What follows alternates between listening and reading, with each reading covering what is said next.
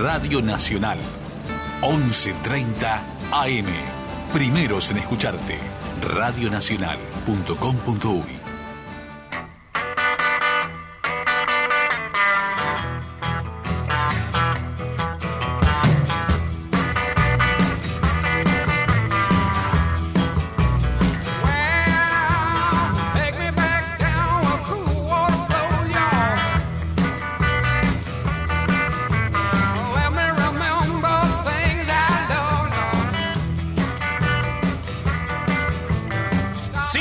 minutos antes de la medianoche, Charlie Álvarez que eh, sangolotea.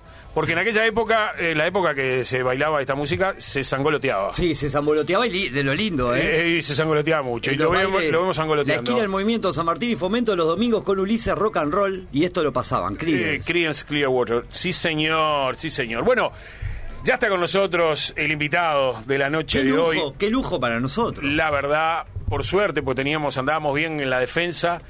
El medio campo estaba para pelear, pero nos faltaba delantera, nos faltaba una- un, un mago de la pelota. Exacto. Señoras y señores, con nosotros le damos la bienvenida a la noche de 10 al señor Richard Núñez. ¿Cómo anda, Richard? Buenas noches, ¿cómo andan? Qué placer. Igual, Vino acompañado, ¿eh? ¿Con quién viniste, pra? Con la hija, al del medio. ¿Cómo, del cómo medio. se- cómo te llamas? Florencia, Florencia. Pará, yo vamos a arrancar por una cosa que es una pregunta como a traición, porque Richard, 45 años. 45. 45 años. ¿Una nieta? Una nieta. Una nieta, una, nieta, ¿qué le parece? Yo tengo una nena de 14 y, y te gano de en edad. te gano en edad, me hace sentir horrible. Digo, me encantaría tener ya nietos y todo. Eh, exactamente. Bueno, sí, yo también te gané, pero por, por muchos años. Mi, tengo una nieta, pero, pero ¿cuánto tiene la nieta? Tiene dos, ¿no? ¿Cuántos tiene? Dos, Dos años. Dos años. Dos años, sí, está bien, como, tres. como, como mi nieta. En eso estamos parejos. En edad no, me parece que algún año más que vos tengo. Alguno, alguno no. ¿Cómo? ¿Qué, qué dice? ¿Dónde, ¿En qué barrio naciste vos, Richard? ¿Dónde Eh, sos vos? Yo me, nací en, en. El que está en San Martín, ahí no me acuerdo bien cómo se llama. En, en, eh, San Martín en- Canzani, ¿eh? Canzani, ¿cuál es? Canzani, ah, ¿dónde está? No, pero ¿dónde está el sanatorio no? Sí, va San Martín, el que está en un hospital que está por ahí, no me acuerdo cómo se llama. San Martín, ahí por la Guada es. Ah, bueno, está, pero, pero de ahí de donde naciste, pero el barrio, el barrio que donde me viviste. crié fue en Aires Puro. Ah, en aire puro. Sí. El albatros. Claro. Ah, bueno, ah, sí, el, el- ah. el amanecer, inclusive. El amanecer, el Yo, era- yo me, me mudé de la adolescencia al brazo oriental y aire puro Ah, era Puro vecino. era vecino, entonces, claro. La luz era aire puro. claro. Yo vivía a una cuadra, a una cuadra de la cancha. De la cancha de la luz, de ahí en propio. Sí. Porque en aquella época. No, tú ya era Valle de Ordóñez. ya no, no era. Sí, pero, era Valle pero me imagino que sería propio para. La familia Sí, Sastre, sí, sí. los, los Sastre no vi- vivían por ahí. Para arriba, ¿No? para el lado del amanecer. Los Sastre vivían Sí. por ahí, ¿viste? Ah, ahí Yo los conocía del barrio. Después Ah. lo veía arriba al tablado y me quería matar, pero, pero los conocía del barrio. ¿Se acuerdan de mí? ¿Y, ¿Y el baby fútbol hiciste dónde? Eh, fui a Nueva Estrella, después Huracán Villegas, Ahí va. y después fui, me fui tres años al, terminar Sagrada Familia. En esa gran familia que jugaban ahí por. Eh, En la subida de, ahí, de Bellón y Baimaca, ahí, de Baimaca y Trapani. ahí va, también. Está, está en bien por el barrio. el sí, sí, sí, en el barrio. Sí, sí, sí, Ah, sí. Está el tablado, el, las Ahora, Duranas, las Duranas. La Durana. Las Duranas, Ah, ahí. La cancha que está atrás es la de Sagrada Familia. Qué lindo lugar ese, todo eso, el- Sí, eso es precioso, ¿no? Espectacular. Divino, donde está la Durana, donde está la canchita, todo La verdad que espectacular. espectacular ese barrio. Árboles Eso. con muchas frutas. Yo de tarde me iba con mis amigos y afanábamos fruta. Sí, porque no voy a contar mis delincuencias de juveniles. Sí, ya veo. Este, pero hacíamos esas cosas. Era la bandideada y los vecinos nos veían y no- se hacían los giles. Qué lindo, qué lindo árbol- para el ladrón de níspero, por ejemplo. por ejemplo, níspero, ciruela, algún durazno. Pero un, un lindo cumple ladrón de níspero por el señor Charlie Álvarez. me, me remontó a mi, a mi infancia. che, Richard, y carnavalero también, de ahí del, del barrio. Sí, a la- ahí en la- el teatro, un teatro, porque ese era, en, en aquel momento era, ¿La Durana? la Durana era Uf, espectacular. Sin duda. Sí, y casi siempre, casi todos los días iba con, con la familia. mirá vos, qué bueno. Y está, y el bichito picó y, y seguiste. Sí, después seguí, ya después cuando no- me mudé, obviamente me mudé para el lado del Prado, después empecé a ir a lo que era el Albatro, Claro. casi todos los días, bueno, hasta que después con el tema del fútbol tenía que Sí. aflojar un poco porque Ah, las noches si y- no. claro. Y Pero- antes iba más largo, ¿no? No, antes era hasta antes 3, 4 de la mañana. 3, 4 de la mañana. Claro. Y, y muchos compañeros eh, tenías este eh, a nivel del fútbol que también eran carnavaleros. Sí, sí, teníamos una época con Dieguito Perroni y Cristian Calleja que no faltábamos nunca y seguíamos a los saltimbanquis. Ay, seguían los Claro. Y mirá vos, Diego Perrone, que ahora su papá, Rafa, Claro. este, sacando. Timoteo con el chino, con Chir Recoba. Sí, nosotros queremos incorporar más, más futbolistas al carnaval. Nos han venido bien los futbolistas que han aparecido en carnaval. Como Como propietarios. Recoba, por ejemplo, claro, propietarios. No, Necesitamos duda. propietarios burguistas. Así que si querés sacar un amor, un parodito, lo sirve Eh, todo. pasa que es murga. Sirve todo. ¿eh? ¿Qué murga? Y bueno, después el, título, buscamos un título viejo. Un título viejo. título viejo. buscamos un título viejo. Un título viejo. Pero sí, muchísima gente que se ha arrimado al fútbol, eh, que se ha arrimado del fútbol al carnaval. Puchero Piazza, Puchero, sacando los asaltantes, desde el 2007 para, para adelante, después... este, No, están, están los Adinolfi, que son... Los Lo- Adinolfi. los Adinolfi De cerquita de, de- de- bueno nos obligan a salir ahora Claro. este el chino y, y- y Rafa Perrone Don Timoteo el Nelson Ferro es eh, Nelson, empresario de, es empresario. de jugadores y este y sacó los saltimbanquis no mucha gente vinculada al fútbol este y que además uno los ve pila de veces en el teatro de verano vemos montones Eh, Leo Ramos otro que le encanta muy hincha de cíngaros que va sí. mucho al, al- al teatro este así que bueno una vinculación Sí, que el fútbol y el, carnaval casi que va de la mano. ¿no? Sí. muy natural Es La muy- pasión es- Sí. En lo que complica es eso que decías vos, que claro, de noche hasta tarde, justamente el futbolista que tiene que entrenar temprano. Sí, va, cuando era más joven la llevabas con, con- de otra manera. Ahora ya después casado, con hijos, no vas a estar... Vas con la familia, obviamente, pero no... Sí, sí, sí. Todo vale ahora bastante. A la una creo que ya... Igual ahora que eso Sí. te iba a decir a la una ya corte, Ya corta corta todo, todo. y arrancando. Pero ta, Arrancando. la verdad que nosotros extrañamos un montón. Mismo, nosotros somos también de mirar YouTube. Bueno, somos fanáticos de Zíngaro. imagínate Ah, mirá. que- Claro, claro. Sí. Por eso me iba acordando cuando te tuviste... Con, oh, con la, la briga con Pinocho. Ahora estamos amigos. Me ahora venía estamos contando, le amigos. digo, Todos, se todos peleó. recordamos eso. Está en YouTube la... la- la- Sí, ¿Está en está en YouTube? ¿En está en YouTube. serio? Sí, está en YouTube. Está, sí, creo que están las dos cosas. Supongo yo lo que habla Pinocho y la contestación mía. Este, esa noche inolvidable de Pinocho. Pinocho de- desbarrancando. Pero bárbaro. Hoy, mirá, justo estaba contando eh, una de mis. La última vez que yo estuve en Barcelona fue acompañando a los cíngaros, porque Claro. fuimos a hacer unos programas este, para BTV de la gira de cíngaros en Barcelona y fue la última vez que yo hablaba de, de la independencia de Barcelona, de Cataluña, porque estaba ahí, fue acompañando a los cíngaros. Ya De- estábamos. Pero de esa pasión es quizás la que, Armados, la que- la que exacto. nos hace común, ¿no? Eh, Muchas veces antes de arrancar un teatro verano vos tenés que arrancar matizando una canción y viene tu compañero y te dice, vamos a meter, vamos a ver", y te habla, te, la arenga, La muy- arenga, lo vamos más parecido al nada. fútbol que hay. Y vos decías, vamos a meter y terminás enhebrado así, tenés que cantar, cuentan que va, y decís, decís vos, no, pero no me, no No, me cantes eso, no, no, me, no me claro. Arengues así que yo Claro. tengo que arrancar haciendo otra cosa. se, Claro.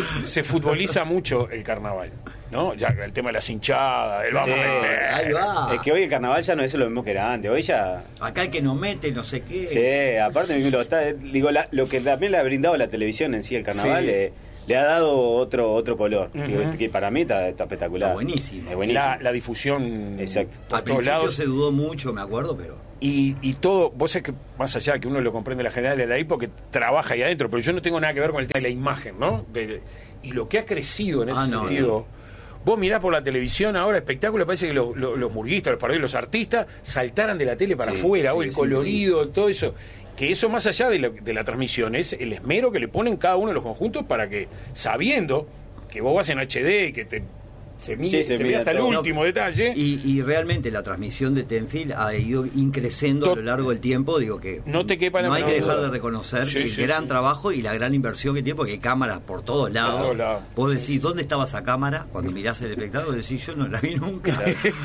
claro, y de pronto Sí, salís sí. Con, la, con la cámara acá. ¿viste? Sonido, mismo el sonido de lo que, que ha sido. acá, eh, la verdad que ha sido un montón, está buenísimo. Sí, sí, muy bien, muy bien. Sin duda se lo merece el artista del carnaval, ¿no? Ni hablar, Que es ni el, hablar. el- el- el protagonista como se lo merece el futbolista, que las transmisiones de los partidos sean de la mejor calidad posible. Sí, y Este, bueno, y ahora qué lindo que se está viendo que en general a todos los equipos, ¿no? Antes, digo, gracias a la pan, digo, entre, dentro Ahora de todo lo malo, se equiparó bastante con la pandemia, que ahora vemos a todos los jugadores, conocemos a todos los jugadores de todos los equipos, ¿no? Pero vos te das cuenta que cuando volvió el fútbol, que todavía estábamos todos muy guardaditos, muy eh, esas jornadas kilométricas de partido de la B en el Charrúa, nos mirábamos con todo apa- ¿Cómo? apasionadamente ¿cómo? un Albion Villa Teresa como si estuviéramos Sí. viendo la final de la Champions, ¿viste? Totalmente. Una cosa de Sí, loco. sí. Pero le hizo, creo que le hizo, en ese sentido le hizo muy bien, porque son partidos que se juegan con muy poca gente en las, en las canchas. Obviamente. Y al ser transmitidos todos, no- nos prendimos como locos. Eso está, está bueno. Sí, está, la verdad que estuvo, estuvo buena parte también para el jugadores también es motivante, ¿no? Porque sabe que lo están mirando, a ver, dentro de Uruguay y hay- somos 3 millones, pero 2 millones yo creo que miran fútbol. Sí, Si no 3. Pero entonces, y, y lo que lo vean, lo ven en Uruguay, lo ven de afuera, porque también Eso. los partidos después se transmiten para otros lados, entonces... pero te está viendo eh, como poco. Mirá lo que te voy a decir, el disparate que te voy a decir, pero te están viendo mil veces más que cuando Sí. vos jugabas sin televisión. claro. Porque si en ese partido había 500, no, mil veces más, no, vamos a poner un poco menos. Pero 500 veces más de repente sí. Porque son 50.000 personas, ponele que te estuvieran viendo este, en, en ese, En en ese ese momento de un partido. Claro. ¿Y cuándo vas a tener vos 50.000 personas en un partido de la vez? Imposible. Ni, ni loco. Imposible. Ni Ni en todo el año. y Ni en todo el año. Tanto artista como futbolista necesita difusión para que Claro. lo vean de afuera y tenga También. la posibilidad. Exacto. También entonces eh, es importante. Eso es importante. Bueno, ¿y este campeonato cómo, cómo lo ves? Este campeonato de la B ahora que se viene con cada tigre. Sí, sí, es lo, lo que hemos hablado entre los, entre los eh, compañeros así, que va a estar, digo, más, más, más apasionante creo que la B que la A, porque Vos- obviamente sacás defensor Danubio.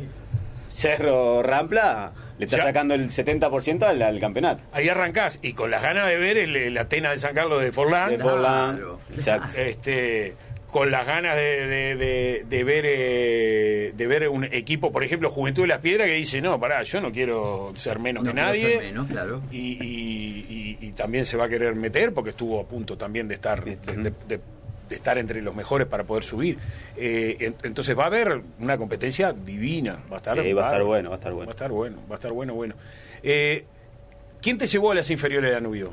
El Rafa Perrone. ah ¿y por Mirá. qué? ¿te vio?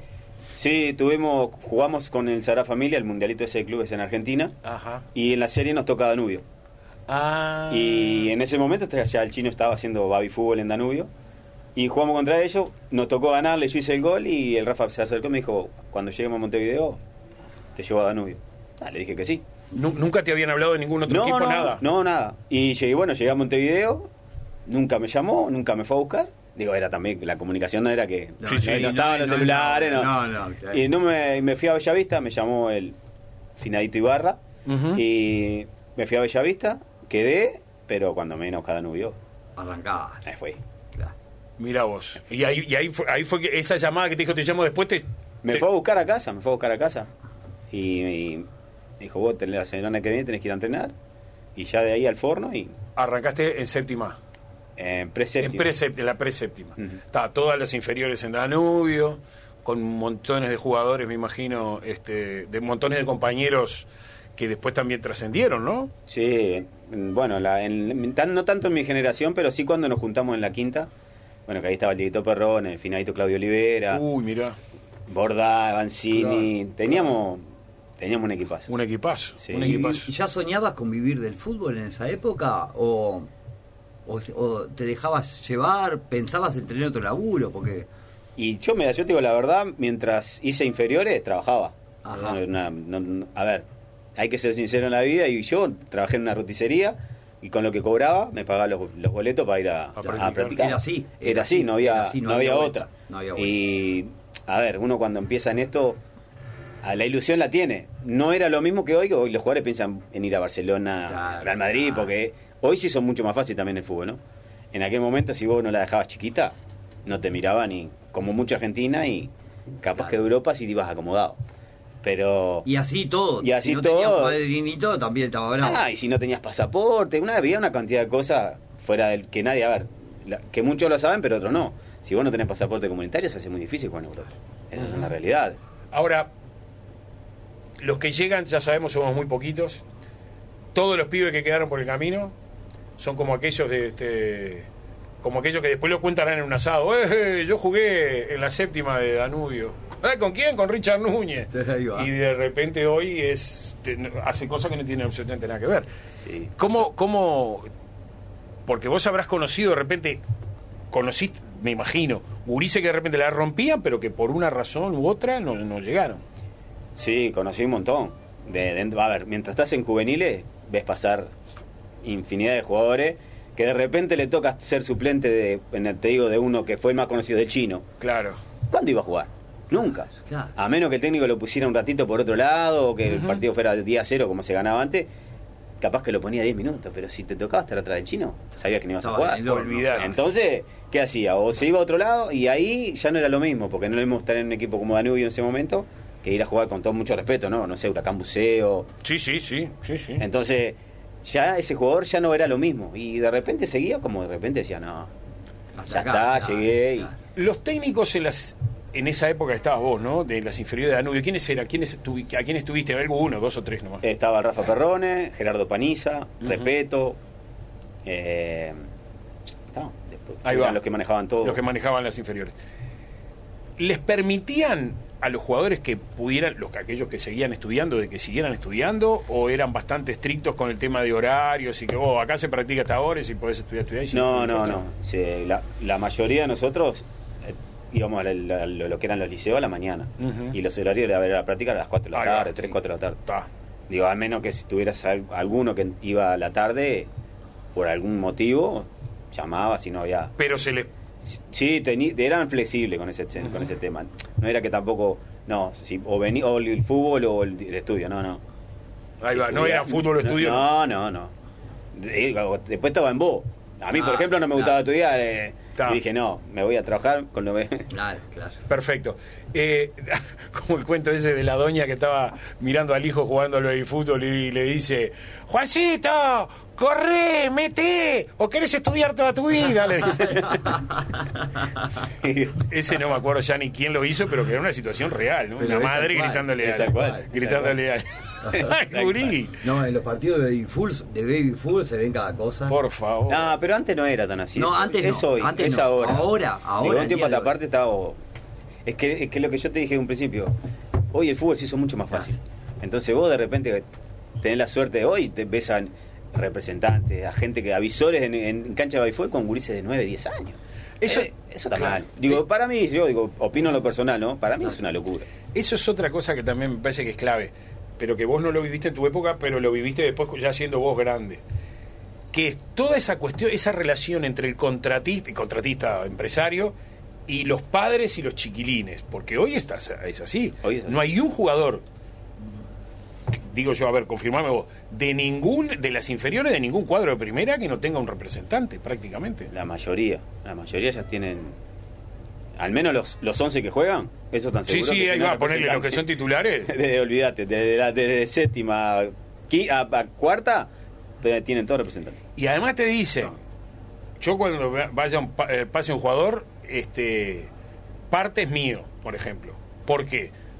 Porque también muchas veces ese empresario le banca la necesidad de que tenga la familia de ese jugador joven, ¿no?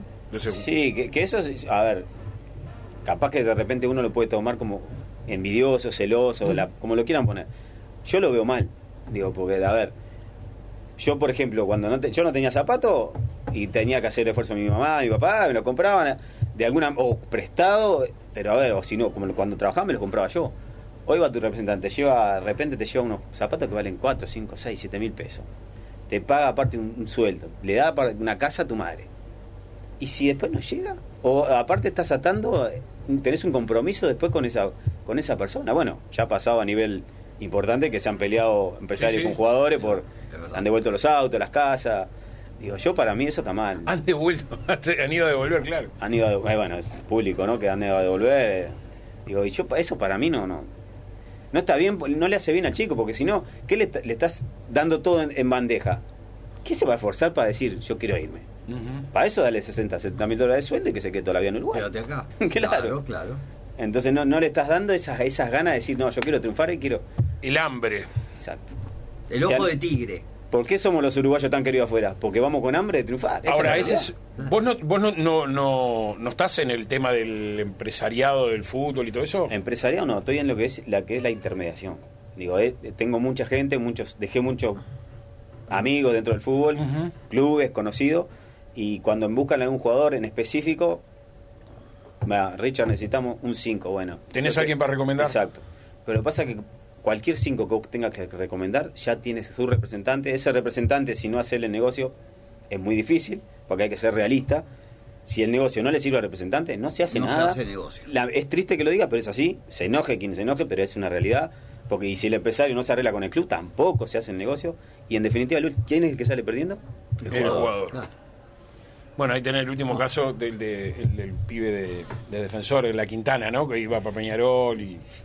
Pero a ver, estamos dentro de Uruguay. Defensor. ¿No tiene comunicación con Peñarol? ¿Que hay que hay, tiene que haber un representante en el medio?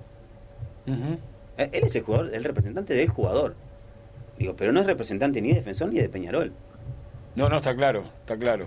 Tan- a ver, si me decís, no sé, es el Real Madrid, el Barcelona, bueno, Ah, sí, bueno, tenés, que, claro. tenés que sí o sí levantar un teléfono. Pero acá, que nos conocemos todos y somos Sí, sí. Y encima estamos, bueno, a ver, obviamente que el más perjudicado acá de todos es el chico que tiene, joven, que tiene la ilusión de jugar en un equipo grande. Pero a ver, y esa misma, a ver, también porque también está lo otro, ¿no? Criticaron, o, o la gente criticó lo que hizo Defensor, porque lo que le hizo al chico, pero ahora defienden lo que está haciendo los equipos de Europa que quieren jugar la Superliga. Están defendiendo, a ver, quieren jugar la Superliga porque quieren defender intereses económicos. ¿Y Defensor qué hizo? Defendió sus Intereses sus intereses económicos. Sí, A ver, sí no, bueno, no, no, no, no sé exactamente, porque en principio Defensor estaba de acuerdo en hacer la transferencia. pero los documentos vinieron con otros, Eh, con otras cifras. Sí, con, con un porcentaje, ¿no? En, el, eh, en una futura venta, que eso era lo que no se había acordado. O sea, que Defensor iba a ceder el jugador, pero nada, para que Peñarol lo mostrara. Más que nada en este año que Defensor está jugando la B, que entonces no es lo mismo. Peñarol tiene otra, otra vidriera mayor porque juega Copa Internacional, todo, todo lo que sea. Pero está, aparte, porque hay millones de... de- de- ¿Cu- ¿Cuál es el último jugador, si, se si puedes decir, que has recomendado? Y que, que llegó a un final feliz, que hubo transferencia. No, no. Así eh, O que- im- importante, importante con el que he tenido más, más conversaciones. Eh, ya hace ahora hace un tiempo que no hablo porque no, no lo he puesto a- porque me gusta cuando es un jugador importante ponerlo directo a hablar con las personas indicadas. Porque una vez que yo le digo, está este interés, ¿te sirve? Sí, bueno, entonces ya habla directo con esta persona. Claro. Y lo voy a decir porque costado lo voy a, lo lo voy a decir porque no, no estoy mintiendo, fue Nicolodero cuando quería cuando tenía la chance de ir a Cruz Azul. Ajá. El presidente, a ver, siempre se lo dije a Nico, eh, para Billy Álvarez era, era como Cristiano Ronaldo. ¿Cómo se llama? Billy Alba. Billy Álvarez. Álvarez, Álvarez. Era, eh, cada periodo de pase era Lodeiro, Lodeiro y Lodeiro. Lodeiro y siempre yo, Nico, hasta que un día dije, bueno, Nico, tanta posibilidad. Bueno, sí, le dije, bueno, ¿sabes qué? Te va a llamar, le pasé el número y me desligué totalmente. Después no, bueno, por circunstancias Nico no, no lo dejaban salir, obviamente. La figura en Estados Unidos, ¿qué? Lo van a ¿Qué dejar salir. lo van a dejar? Claro. Entonces- Fenómeno, ¿eh? La rompe. Sí, bueno, lo sacó campeón. Y yo sabía que iba en el Cruz Azul la iba a romper. Bueno, fue cabecita y la está rompiendo. ¿Qué, ¿Habló contigo o alguien habló contigo antes que fuera cabecita? Vos que estuviste en Cruz Azul y conoces bien el paño. Sí, sí, me llamó el presidente. El presidente de Cruz Azul. Sí. Sí, sí, yo le dije al representante de cabecita, le dije que me había llamado. ¿Al que chino me la salvia? Sí, que porque me preguntó, me llamó si sabía que sabía que yo que iba a ir y le habían llegado rumores de que era conflictivo en los vestuarios. Le dije, la verdad, no tengo trato con el con el chico. Es un muchacho que bebe, como dijo el Toto. La, ¿entendés? a ver, pero aparte, yo, ¿qué iba a decir? ¿Qué le iba a decir? Le va- no le va a dar para atrás. Una locura. Claro. Y no, le dije, mira, será lo que será dentro de un vestuario, no lo conozco. En Peñarol triunfó y en, Sa- en, en, en México, donde estaba jugando, estaba triunfando. Le digo, así que llévelo tranquilamente que lo va a rendir. Bueno, Y otra No cosa que le debe haber pegado un muy buen espaldarazo, la citación de, de- a la selección de Tavares, ¿no? Porque. sí, que estar en, el- en ese grupo Ya está. es de privilegio. Eh, Claro, porque además eso es la mejor recomendación que puede haber, sin ni preguntarle a Tavares. Es esa cuestión de decir, Si Tavares vos, te si llama, Tavares lo llevó a la selección, dejate de conflicto de vestuario, Ah. dejate de nada, porque el tipo tiene que Pero ser... aparte, eso, eh, yo, como se lo dije al, al presidente, fue muy claro. La envidia mata. Y seguramente el que le dijo es porque quería llevar a otro jugador. Lamentablemente es así, porque es... A ver, entre representantes también se matan. Eso no es que tampoco estamos descubriendo nada, ¿no? No, ni hablar. Bueno, vos eh, estabas jugando en Danubio y te sale un pase, pero no estaba ni, a- ni al Barcelona, ni al Real Madrid, ni a- al Grasshoppers de, de Suiza, Suiza. de Estuviste tres años ahí. Cuatro. Cuatro años. Viviendo en Zurich. Que te la De aires puros. que te la saque Ben Casey, como decíamos. Ahí va, que te la saque Ben Casey. ¿Cómo De aire ese puro a? Zurich, ¿qué tal?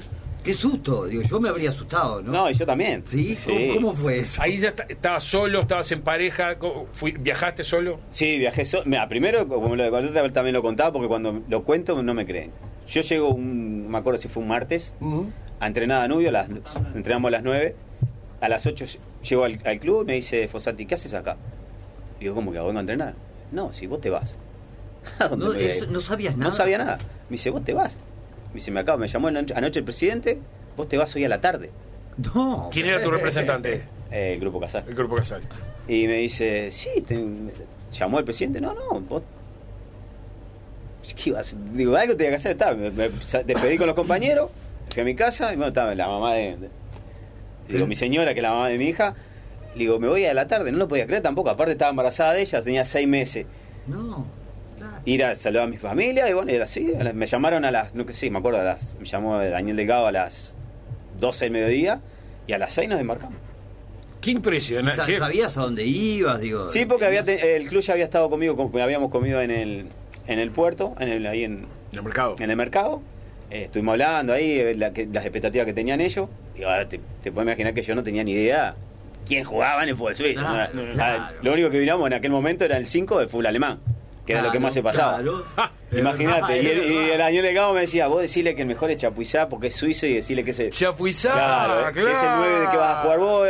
Sí, sí, Chapuizá, sí, van segundo, to- todo porque ya me lo habían Claro, dicho, ¿no? Obviamente. claro. Claro, además no había internet para andar mirando, ¿Qué? chumear rápido. Computa- y computadora, ah, internet capaz que había. ¿Quién tenía Claro. un Tenía teclado? que- a ver, había un diario de los viejos, pasámelo a ver. co- No, todo me pasaba pitón. ¿Qué año estamos hablando?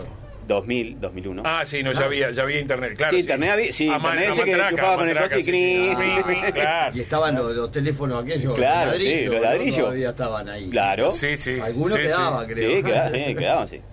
Y bueno, y después de una semana me fueron a ver un partido y después ahí, bueno, llegó el momento ese que me tuve que ir. Viajé solo y la una semana que, a ver, llegué a un lugar donde, como, a ver, dentro de todo, como volví atrás, porque empecé a ver los, los trenes, que ya los, acá los Los habían sacado, los tranvías. las vi por el medio de la calle y digo, ¿dónde mierda me ¿Dónde metí? vine? ¿Viste? Porque Claro, ¿dónde vine? claro. No hablaban, digo, no sabían ni qué hablaban cuando empezaron a hablar alemán, ya fue como que se la, el mundo se me vino. Sí, porque en. Suiza se, se manejan muchos dialectos. En cantones, además, claro. ¿no? Yo estaba en lo que era el dialecto, que era la parte de Zurich, después viajabas al lado del, del, del Ticino, era italiano, Italiano. después al lado francés era francés. Claro, pero lo que menos hablaban español. Claro. Y yo tenía compañeros, pero estaban haciendo el servicio militar y se iban el domingo y volvían el jueves. Te pones que esos días que estaba entrenando solo, era que me quería volver loco, no entendía nada, la pasaba mal. la pero dentro de todo, a ver, ya entrenás en lugares espectaculares, como que la cabeza, hasta que bueno, a la semana llegó la, la mamá de mi hija y con mi mamá. Y ahí ya cambió, porque ya cuando estás solo es una cosa, pero ya cuando estás acompañado como que, viste, nos largábamos, teníamos auto, nos largábamos a, a dar vuelta, nos perdíamos hasta que volvíamos por los carteles. Y así empezamos, empezamos a conocer, pero era, era algo, ya, era de, de comunal, ¿viste? Como decís vos, pasar del Prado No, pero al además, primer mundo es una locura. vivir en, en, en Zurich, que no sé, de, de, eh, de, de todo, de todo punto de vista, pero ponele el orden de los suizos. eh, No hay cuando un te dicen, en la calle, nada. esto nada. es A, es A, punto, no hay, no, es, no, un poquito más acá, un poquito más allá, no, No, es es todo No, no. estricto, recto, todo. Todo, todo. nada. Mismo, vos acá eh, estás en el semáforo. Una boludez, ¿no? Estás en el semáforo, no viene en auto, te mandaste caminando y, ca- y si ves que viene auto te apurás. Allá no viene nada, están paraditos. Y nosotros, uruguayitos, nos miraban, Sí, nos, de- sí, nos sí, decían sí, algo en sí. alemán, pero Claro. hasta que después, bueno, te adaptás, ¿no? Porque después ya después, ya tirás el papelito, ya no lo haces. No lo haces. No, claro. Te no, acostumbras a una cantidad de cosas que... Te volviste, bueno, lo que pasa es que, claro, cuatro años te volvés un suizo, un poco, un suizo que toma mate. Sí, eh, lo que más me nos costaba a nosotros era el tema de lo que era la, la cena y, y el almuerzo. Porque allá a las 12 ya estaban comiendo. Y yo a las 12 estaba tomando mate. Claro. Venía a entrenar a las 12 tomaba mate. Y el almuerzo, de rep- la cena era eh, allá cuando es el frío, a las 5, Dale. oscuro como... Sí, sí, sí. sí. Ya las- Y 5 y media, 6 ya están yendo a los, a los restaurantes. Está, y yo a las 6 estoy tomando mate, sigo tomando mate. Entonces, yo como nosotros como a las 11, a las 12. Claro. O si comíamos a las 7, yo a las 9, 10 ya estábamos otra vez tomando mate porque yo, si no, tú caminas por las paredes. Claro. ¿Viste? Y se acuestan temprano y todas esas cosas. Después te vas adaptando, pero nunca nos llegamos a adaptar del todo en sí. Decir, a las 7 estás durmiendo ni, ni pedo. Y, y convivir, por ejemplo, con algo que parece tan lindo cuando uno ve las películas, pero que debe ser muy pesado, es el tema de la nieve, ¿no? Mirá, yo la cono- nosotros la conocimos a los 3 meses que llegamos. Que un día no- me levanté para ir a entrenar y vi Y fue algo como. Magia, ¿no? Sí, dije, "Ta, ahora vienen los renos y apareció Papá Noel. sí, sí, sí, Digo, era algo. La y primera le desperté, imagen, ¿no? le desperté a mi señora y digo, está nevando. Digo, cosa que no, no lo habíamos visto nunca en la vida. Ta, fuimos a entrenar, ta, después obviamente que jode un poco porque tenés que cambiarle las ruedas a los coches, tenés que poner las cadenas, que y eso era complicado. Y de- despejar y toda la historia, ¿no? No, vos sabés que no, era porque tanto. ya en aquel momento eh, lo que era la parte de, las, de algunas carreteras era con, con calor, entonces no, no había tanto tanta nieve. Con calor la carretera, ¿entendés? Hacía la, la, eh, Igual que acá, igualito, acá está eh, caliente la calle, pero no, no ¿te tiene ves? que ver con... Si hay mucho sol. Ponían una garrafa de 13 kilos cada 30 metros y por abajo una Una hornacita. una hornalla que va calentando el pavimento y se y se derrite la cosa. Ah, Estamos hablando hace un tiempo. Igual, ahí por Eh. propios también, ahí que eh, Sí. frente a la cancha de la luz también ponían. También. Vamos a una pausa y seguimos charlando con Richard Núñez aquí en la noche de 10. Radio Nacional. 11.30 AM. Primeros en escucharte. Radionacional.com.uy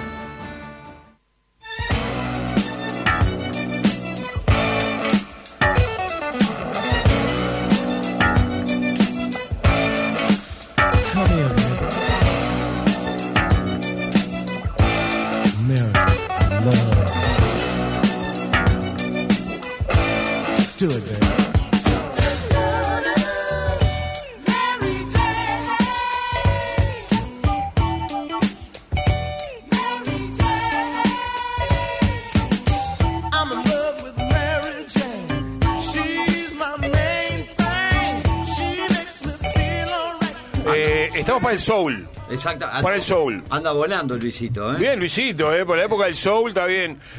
Capaz que porque eh, dijo hoy este Richard la edad que tenía, dijo, le voy a poner música de... Pero esto es de los 70, me parece que te fuiste te para el diablo, Luisito. Setentoso, setentoso. A mí me Ah, de la igual. época de Luisito es esto, dice. Eso a mí igual me gusta. La música progresiva se le decía en ese momento. No, esto no es No, progresivo. no, de- pero en los 70 te acordás cuando No, la música progresiva era Yes, era de esos grupos, claro. Pero esto es soul, esto es música música negra, está lindo. Más pop. Lindo para estos viernes así que estamos todos, eh, que está eh, vierve Montevideo, están todos los boliches El llenos de gente. está- Estamos como locos. Yo de acá salgo a hacer no sé qué. Sí, vamos, Sí, todos, sí, agarramos por seguramente. 18 de julio, con, Derecho. con Charlie nos vamos por 18 de julio, contamos la gente. Pero la última vez, ¿cuánto contamos? Tres.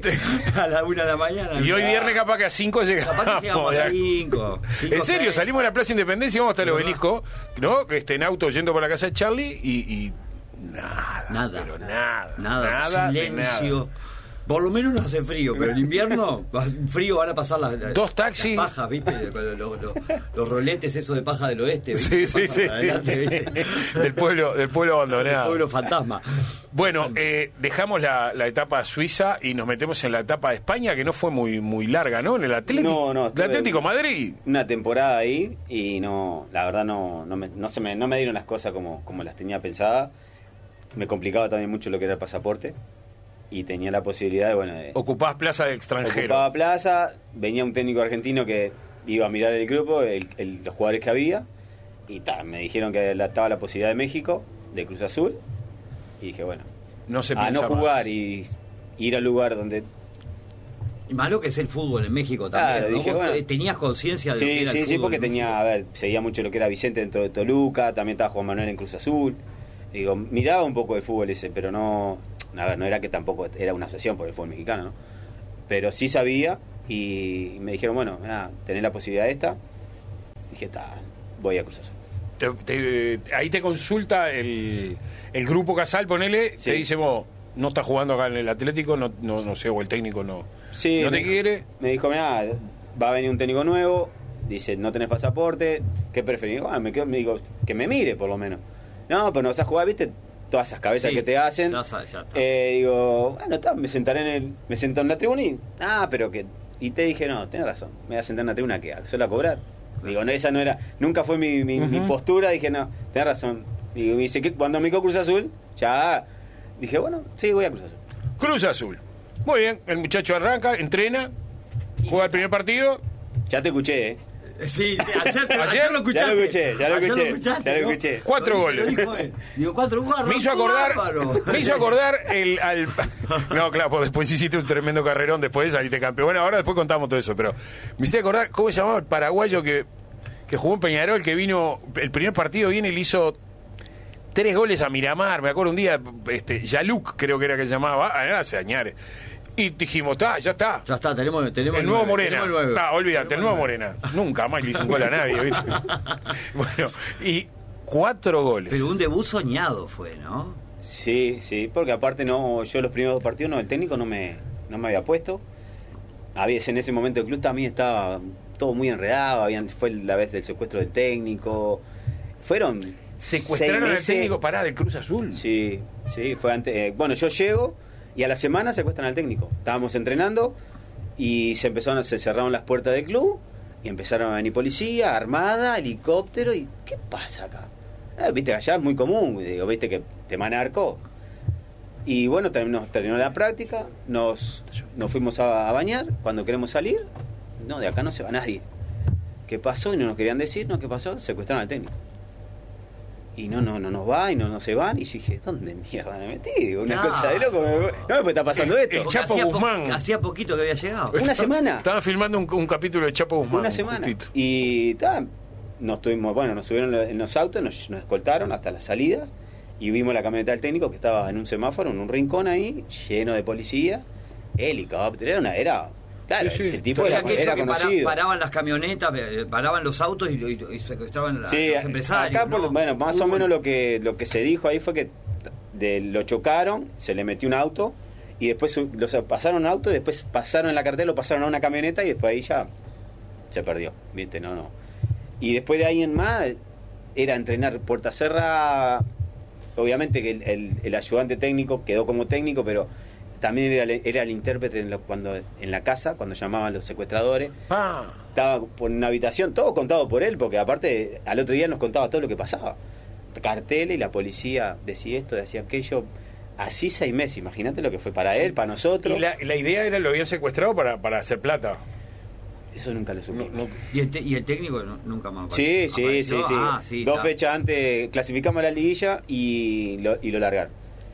Digo, fue, creo que fue un arreglo del presidente Cruz Azul. No sé bien cómo fue la historia, pero nunca se supo, al menos yo nunca supe cuál fue el, No, ni quería saber. No, ni tampoco, ni tampoco. Claro, ni me ni cuentes. tampoco.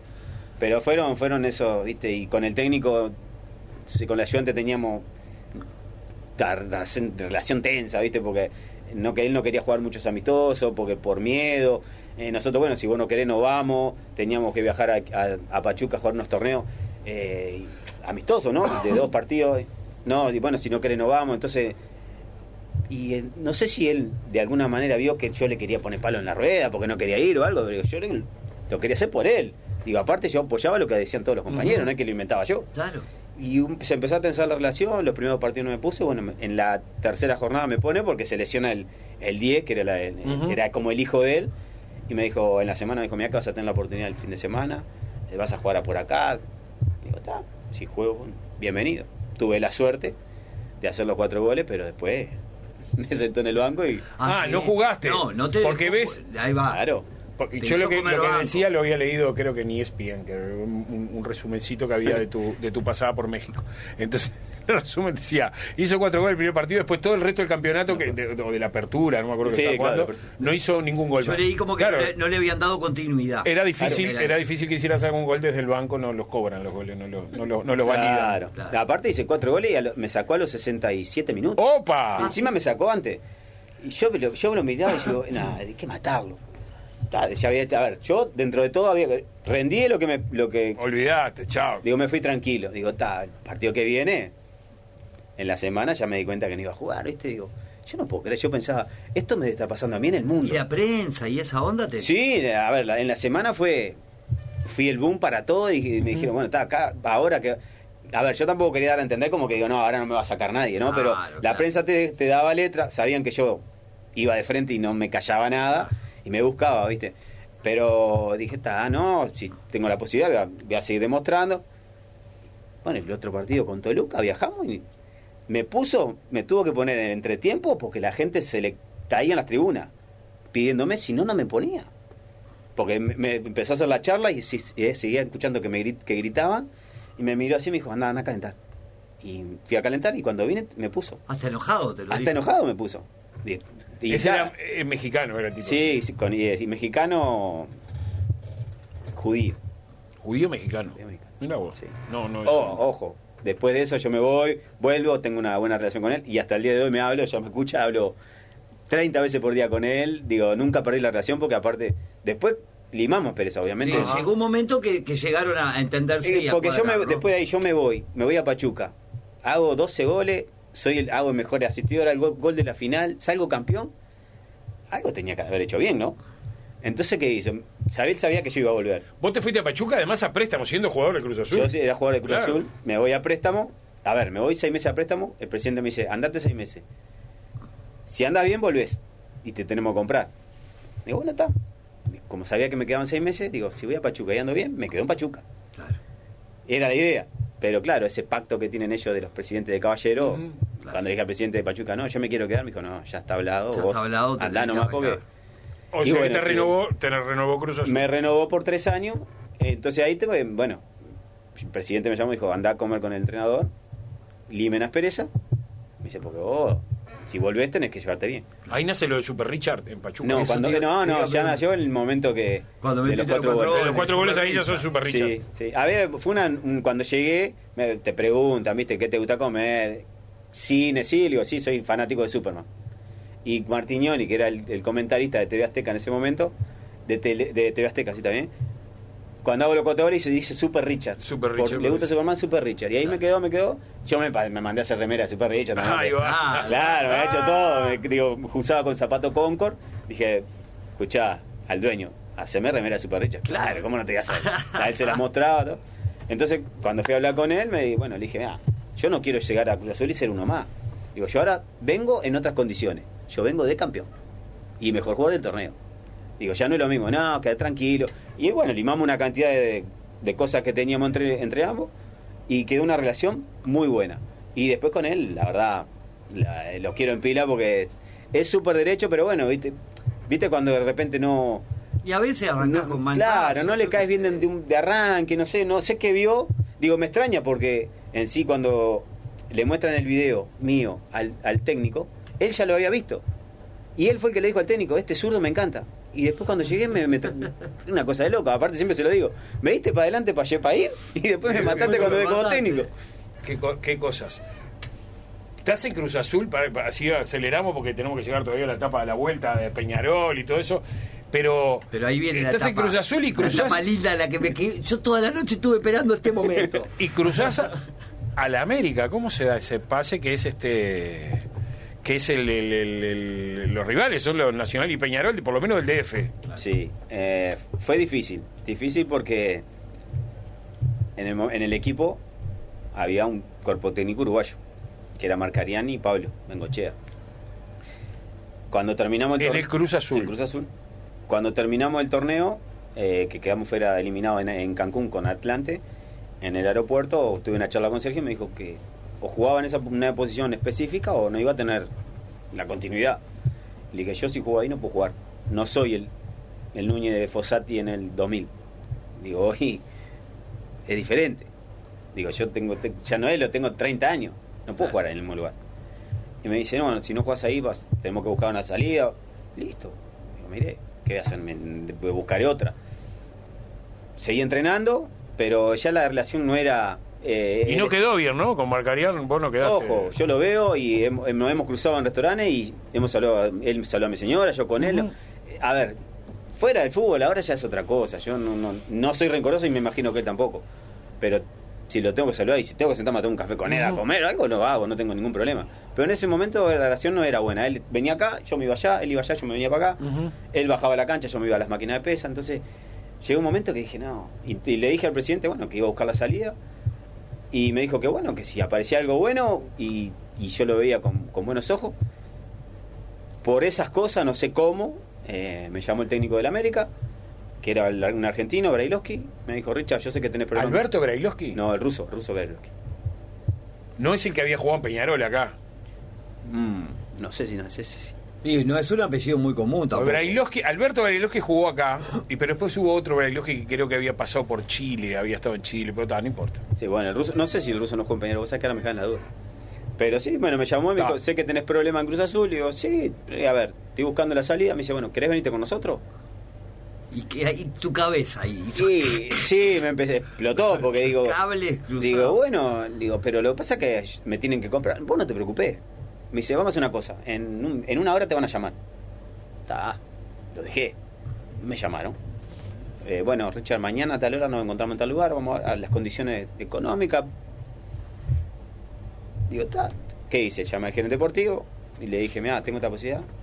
No, a América no. Le digo, bueno, a ver, vamos a ver. ¿Querés que me quede? Me voy a quedar sentado en un banco, cobrando, y no es mi postura. Lo que dije de un principio. No es mi postura. Y lo mismo que te pasó con el Atlético de Madrid. Exacto. Digo, y él, aparte los- ellos lo sabían.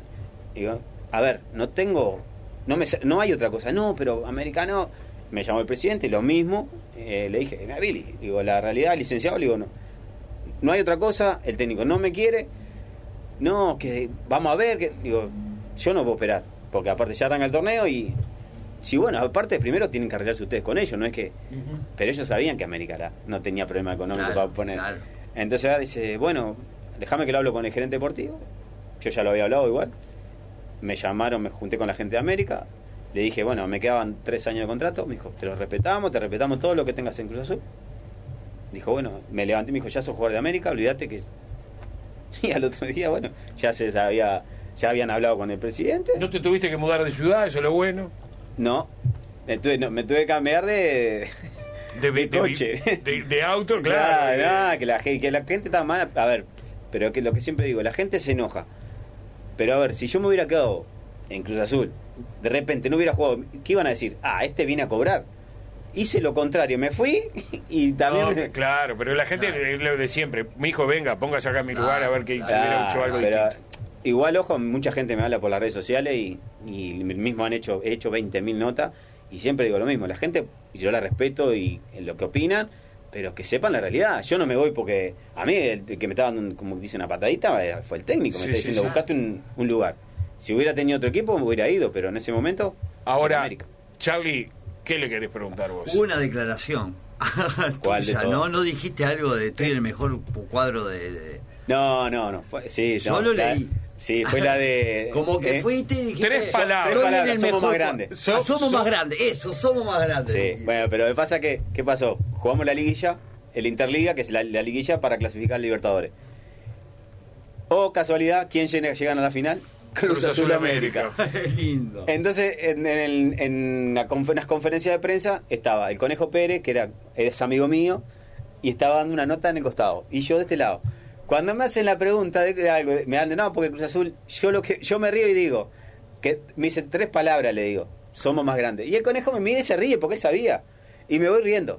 Lo tomaron como fue, claro, obvio, pero a ver, yo le digo, le estoy dando, aparte después que una patada que me dio un compañero, digo, no, pero a ver, me dio una patada porque, porque no, me, me- la única manera que tenía para pararme era pegando una patada, pero Sí, no porque, sí, sí. porque escuchó que yo Porque lo No. Claro. Se, hizo, se hizo un mundo de todo Claro. Un mundo- Hicieron una película ahí que, pero no, digo, yo y lo sigo siempre digo, digo lo mismo. Eh, hoy me preguntás, ¿el sentimiento de México? Cruz Azul. Yo salí campeón con Pachuca, ojo, pero Cruz Azul. Yo y hablo con muchos amigos, tengo compañeros que siguen en el club, gente conocida, hablo mucho con el con el licenciado.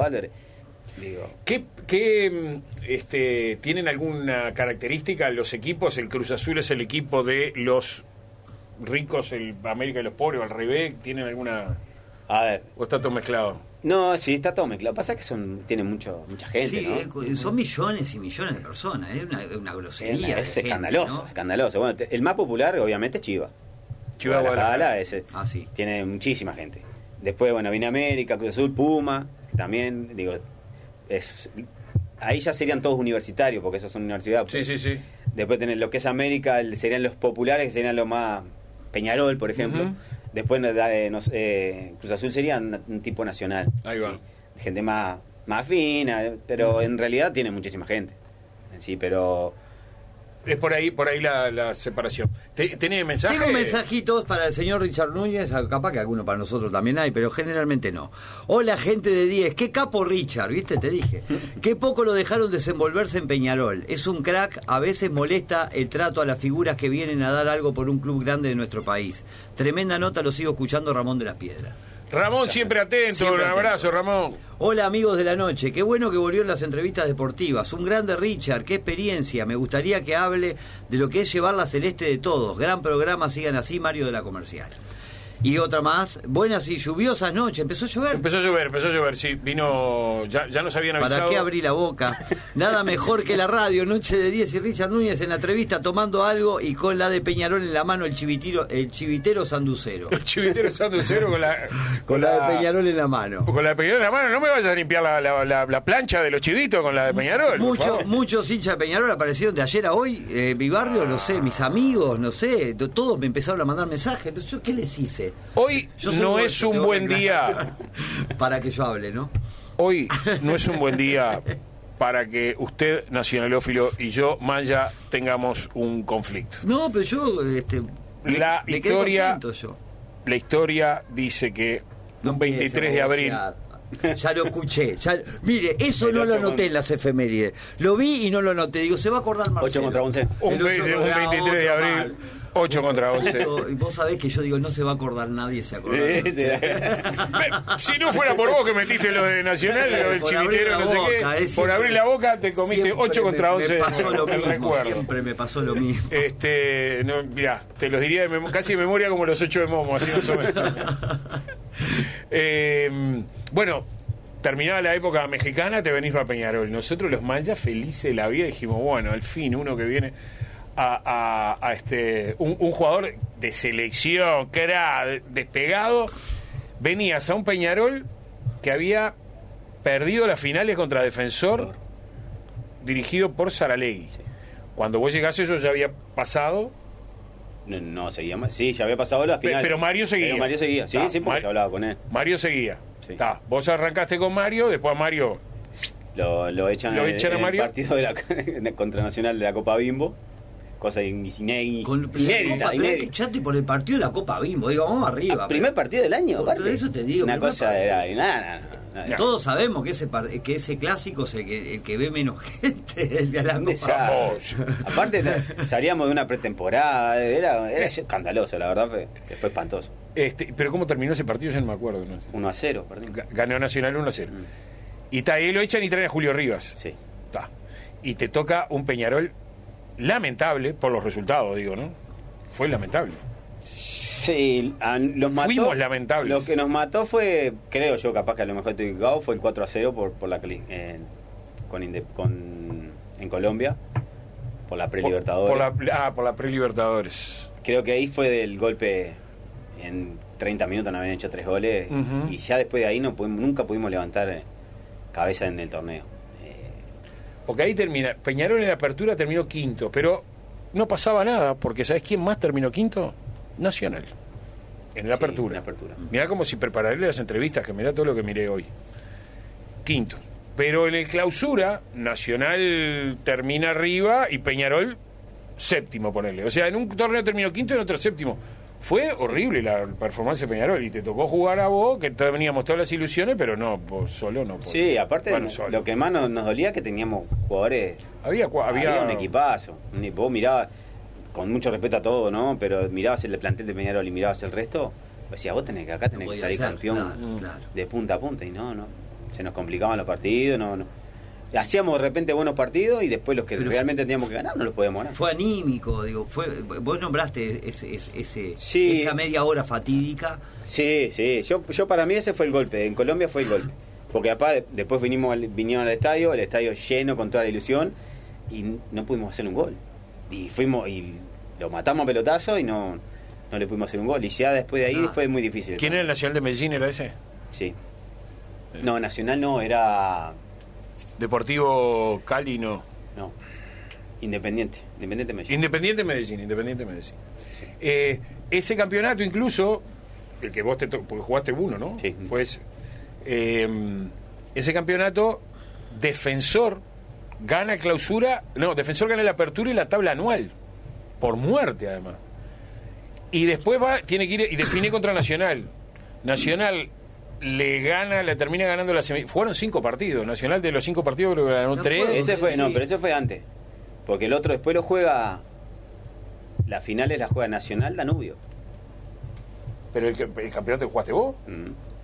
Sí, porque te acuerdas que en aquella en aquella, aquella el campeonato no hubo liguilla, nosotros estábamos, podíamos clasificar, te acuerdas que el partido después de Peñarol Danubio Ah, se sí. jugó dos meses Sí, sí, después por sí, no sé sí. qué pasó con los puntos. Es verdad. Fuimos a jugar a Jardines, Danubio tenía que ganarnos para llegar a la final con Nacional. Nosotros le arrancamos ganando el partido 1 a 0 y después Danubio lo de vuelta con un gol en la hora de Ifrán, cabeza del cabo nos empató y Ifrán nos hace el segundo y ellos pasan a la final. Y eso, ah, está. Entonces yo, el, fue el año el anterior, el anterior, fue lo El que anterior Nacional le gana la, la cantidad de. Le gana. Que, ya te digo, de cinco partidos De que juegan, le ganó tres y empataron dos. No, no, defensor que tenía todas las chances para poder salir campeón.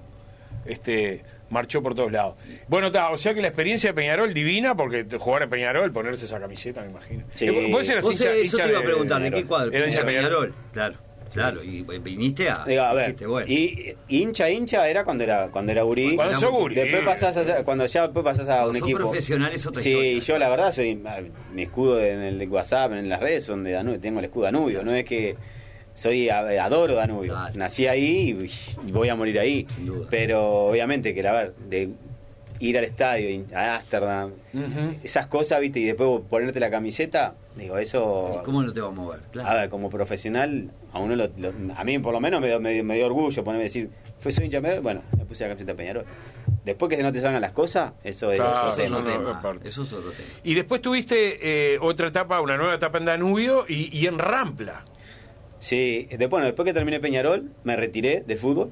Me fui nueve meses a entrenar con los jugadores de Osvaldo Canovio, Pato Sosa, Ahí va. Gaby Alves. Teníamos un equipazo. Estaba la mutual y después estamos nosotros.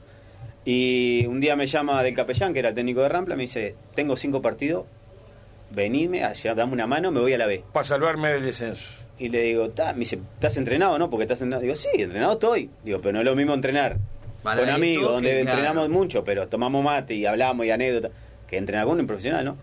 Dice, te necesito cinco partidos. ¿Está? Me llamaron la empresa, que en ese momento estaba en Rampla. Voy, no hay problema. Tuvimos la suerte que nos salvamos, le ganamos a Danubio en, la, en Jardines y tuvimos la suerte de salvarnos.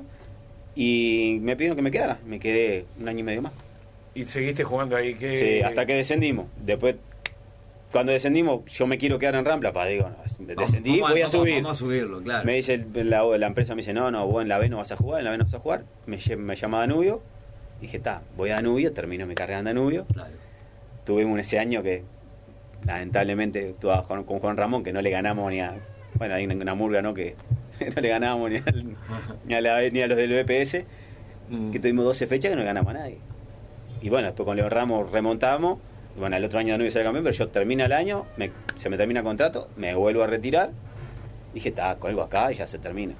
Seis meses, me vuelve a llamar Rampla, que cumplía 100 años y que, que estaban en la B, pero iban a subir y querían que yo estuviera. Bueno, voy. Fui, subimos, me quedé un año y medio más, hasta que volvimos a estar el descenso. Y ahí dije, está, acá no, ya está. O sea que tuviste, pero tuviste una linda relación, Eso esa relación que tuviste con. Danubio, también la tuviste con Rampla. Sí, con. Rampla. Aparte lo decís con una sonrisa, digo. Sí, eh, sí, que- porque la verdad, yo a Rampla, la- a ver, tengo hablo con mucha gente, muchos hinchas, eh, a ver, un, un equipo que te abre las puertas, que te dice, no, vos en la B no jugás, te vas a un equipo de primera, te vas y después te vuelve a llamar porque cumplís, cumple 100 años, digo, No, eso es Más orgullo, pa. honor que eso, digo. Claro, Ah. entonces este, yo lo aprecio mucho a Rampla y he intentado de alguna manera también a ver si lo podía ayudar en, algún- en algo. Eh, también uno es agradecido, ¿no? Y creo que Rampla, yo soy agradecido a Rampla sin duda. Y ahora pa- para preparar gurises, ¿cómo? ¿Qué, qué, qué onda? ¿Para? Pre- Preparar gurises, ¿no te da para.? Bueno, vamos a preparar. ¿Sabes que me, em- empecé a hacer a ver, el curso Eso, por ejemplo. y lo, lo empecé, no lo terminé, me aburrió. Aparte me enojé con, con, con profesores claro. y toda esa... Porque debe, eso, Esto ver, no es lo que yo. Claro, esto, claro, hay cosas que vos... Yo lo si vos tenés que es tener... mentira. Y aparte si vos, a ver, si yo me pongo a dar clase, vos tenés que tener tacto con los que están enfrente tuyo, entonces si vos no lo tenés, entonces yo dije, no, ¿sabes qué? No, esto no es lo mío. Y Richard, aparte no es lo mismo. que ya estamos cerrando, yo me encantaría seguir Sí, hablando para- un montón de cosas, pero sobre todo, a ver, un, un- figuras de hoy del fútbol actualmente, ¿quiénes son los que ves con, con- con- que vos los ves bien fuertes como para tener una figuras jóvenes, digo, como, como para tener una trayectoria interesante? Y hay unos cuantos. Los que están jugando acá en Uruguay, digo. Me gusta mucho Arezo, Arezzo el de el de River. Bueno, lo de Peñarol ni hablar, ¿no? El pibito este, el zurdo. Lo- lo- la nueva Facu. delantera que el tiene Facu, Peñarol. eh, sí. Sí, a ver, el otro es, es más goleado, pero este, el Facu yo lo veo como, es muy completo. Digo, 18, ¿cuánto tiene? 18 años. 18, Sí, 18, fue- 19, Sí, sí. sí, 18, 19. Está como Pelistri, le, le- le- le pusieron la camiseta y le están dando toda la responsabilidad. de Hoy Peñarol, a ver, más allá de que tiene, depende de una cantidad de cosas, Ujú. Mota juega, te juega solo en el medio y es medio equipo, pero la responsabilidad la está la agarrando el gurí este. Digo, 18 años en Peñarol, digo, es, ¿Qué es, pa- es un peso importante, eh, es para crack. Y yo creo que va a andar muy bien. Después, bueno, tenés defensor, tenés la Quintana también es tremendo jugador. En Danubio está el chico este nuevo que también Siri. Sí, El Fae también, viste, es tremendo jugador. Lástima que, bueno, se, estando en la B no es lo mismo, pero bueno. eh, yo, a ver, Danubio no, no creo que vaya a estar más de un año en la, en la B, ¿no? Yo esperemos, pienso. esperemos, ¿verdad? Que, que suba rápido. Digo, tiene la suerte que arranca ahora y ya este año mismo baja el, este año y puede en subir este año. Claro. Eh, perdón, termina. No, Sí. pero- ah, porque la apertura tendría tendría que empezar en octubre, ¿no? O algo Sí, así. sí. La apertura del 2021-22. Claro, o sea, daría tiempo para este mismo año Este volver a año, ver Sí, sí. Subís, jugás, subís y el Y mismo el año. seguís. claro. Entonces, ya hay, hay, hay unos cuantos, pero. En un año ju- jugaste, Jugaste- en tres divisiones. la, te la das B, la- Claro. Es verdad. Sí, pero ojalá, ojalá que. Yo creo que con esos pibitos. Y yo creo que ya tendrían que estar pisando el, el complejo celeste. Y, te iba a preguntar eso. y está, y no, bueno, han estado- bueno, han, estado- han hecho por lo menos este Sí, juveniles. juveniles. No, pero yo creo que ya tendrían que empezar a meterlo con. Antes de que empiecen a, a jubilar a los. A los, a los mayores, porque Bueno, acá, pero acá pasa- te empiezan que empezás a la bajada y ya te empiezan a jubilar. Pero lo que pasa es que tenés una cama intermedia, que ya están todos afuera, como, como Darwin Núñez, como Brian Rodríguez, como Jonathan, como Maxi Gómez, que esos son los que se supone que siguen. Estos vienen abajo en edad, quiero decir. Sí, sí, sí, sí. Este, tenés una generación interesante de. Sí, de pero, pero llévalo en el plantel. No, está bien. Llévalo, llévalo Sí, y que vayan viendo lo que es lo que es el ambiente de selección mayor, que, Claro. Que es la que, a ver, esponjita, lo que hablamos antes. Sí, sí, sí. Hablas con uno, hablas con otro. La selección es eso. No, y eso, que- eso que ha hecho maravillosamente, me parece, el maestro Tavares, de, de hacer esa, esca- esa escalera bárbaro, ¿no? Porque lleva a la gente joven como para que se vayan nutriendo. Sí, sí, más- sí. ¿Nos ha, nos ha salvado el maestro Tavares? Yo creo que eh, lo que han estado equivocados siempre hemos di- eh, se ha dicho, parece como que el fútbol se inventó en el 2006 en adelante. Y no, no fue así. Porque, a ver, y no es, no es que ha hecho magia. Ha tenido una, una, una camada de jugadores que, a ver, capaz que si no era Tavari y lo hubiera hecho otro técnico, capaz que hubiera hecho lo mismo o mejor. Claro. Pero a ver, lo ha hecho Tavari, hay que aplaudirlo. Ha sido cuestionado también, porque no Este, convengamos que también, así como lo, lo lo- muchos lo alaban, también lo han matado. Y, no, y recordemos otras etapas, Italia y toda esa época. A ver, hasta antes de la eliminatoria pasada, tres partidos ya lo querían echar. Sí. Lo estábamos liquidando. Entonces, yo creo que lo que está bueno es que se mantuvo un proceso y el proceso dio su fruto, Sin duda alguna. Richard, eh, ¿la música tropical también te gusta? obvio. Bueno, el lunes, Precisamente. el lunes te invitamos porque no, no para que vengan de nuevo. No te, no te asustes, Florencia, que no va. no. Ah, bueno. Viene Miguel Ángel Cufos. Oh, un nada amigo, más un ni amigo nada Miguel. menos. Un Mi- Miguel Ángel. El ángel dorado. El ángel dorado. El ángel dorado. El Ángel de la Plena, que, que ya este lo habíamos tenido para otros programas, pero por otra, por unas cuestiones que no pudimos salir al aire. Pero el lunes definitivamente va a estar eh, Miguelito con nosotros, así que te invitamos para que estén en la, en la sintonía de una nueva Voy noche de estar, 10. voy a Muchísimas gracias de verdad. La charla placer. preciosa. Un Muchas placer. gracias. Lástima que no que ahora está todo cerrado porque es para seguirla en un bar. Sí, era para seguir comiendo una, pizza, tomando Sí. una cervecita y, siguiendo. Es lo que nos pasa con Marcelo. A veces te quedas con ganas de decir, pero y ahora vamos, no. Está bueno, está, pero estuvo buenísimo. buenísimo. Muy Muchas bueno. gracias a los dos por, No, por, por favor, muchas por gracias. Gracias, bienvenidos y bueno, nos volveremos a reencontrar. Sin duda alguna, señoras y señores, ha sido un placer. Esta noche nos acompañó aquí en los estudios de la 30, en Noche de 10, Richard Núñez.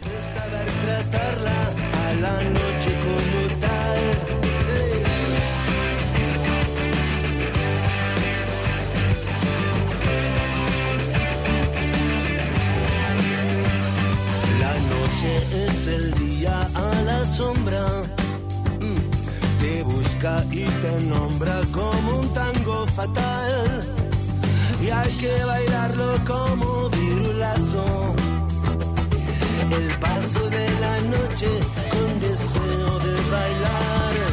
La noche y su colección de coco, de corazones abandonados. La noche y su colección de coco, de corazones abandonados. Tonta, todo en la vida se paga. Tonta, conmigo no.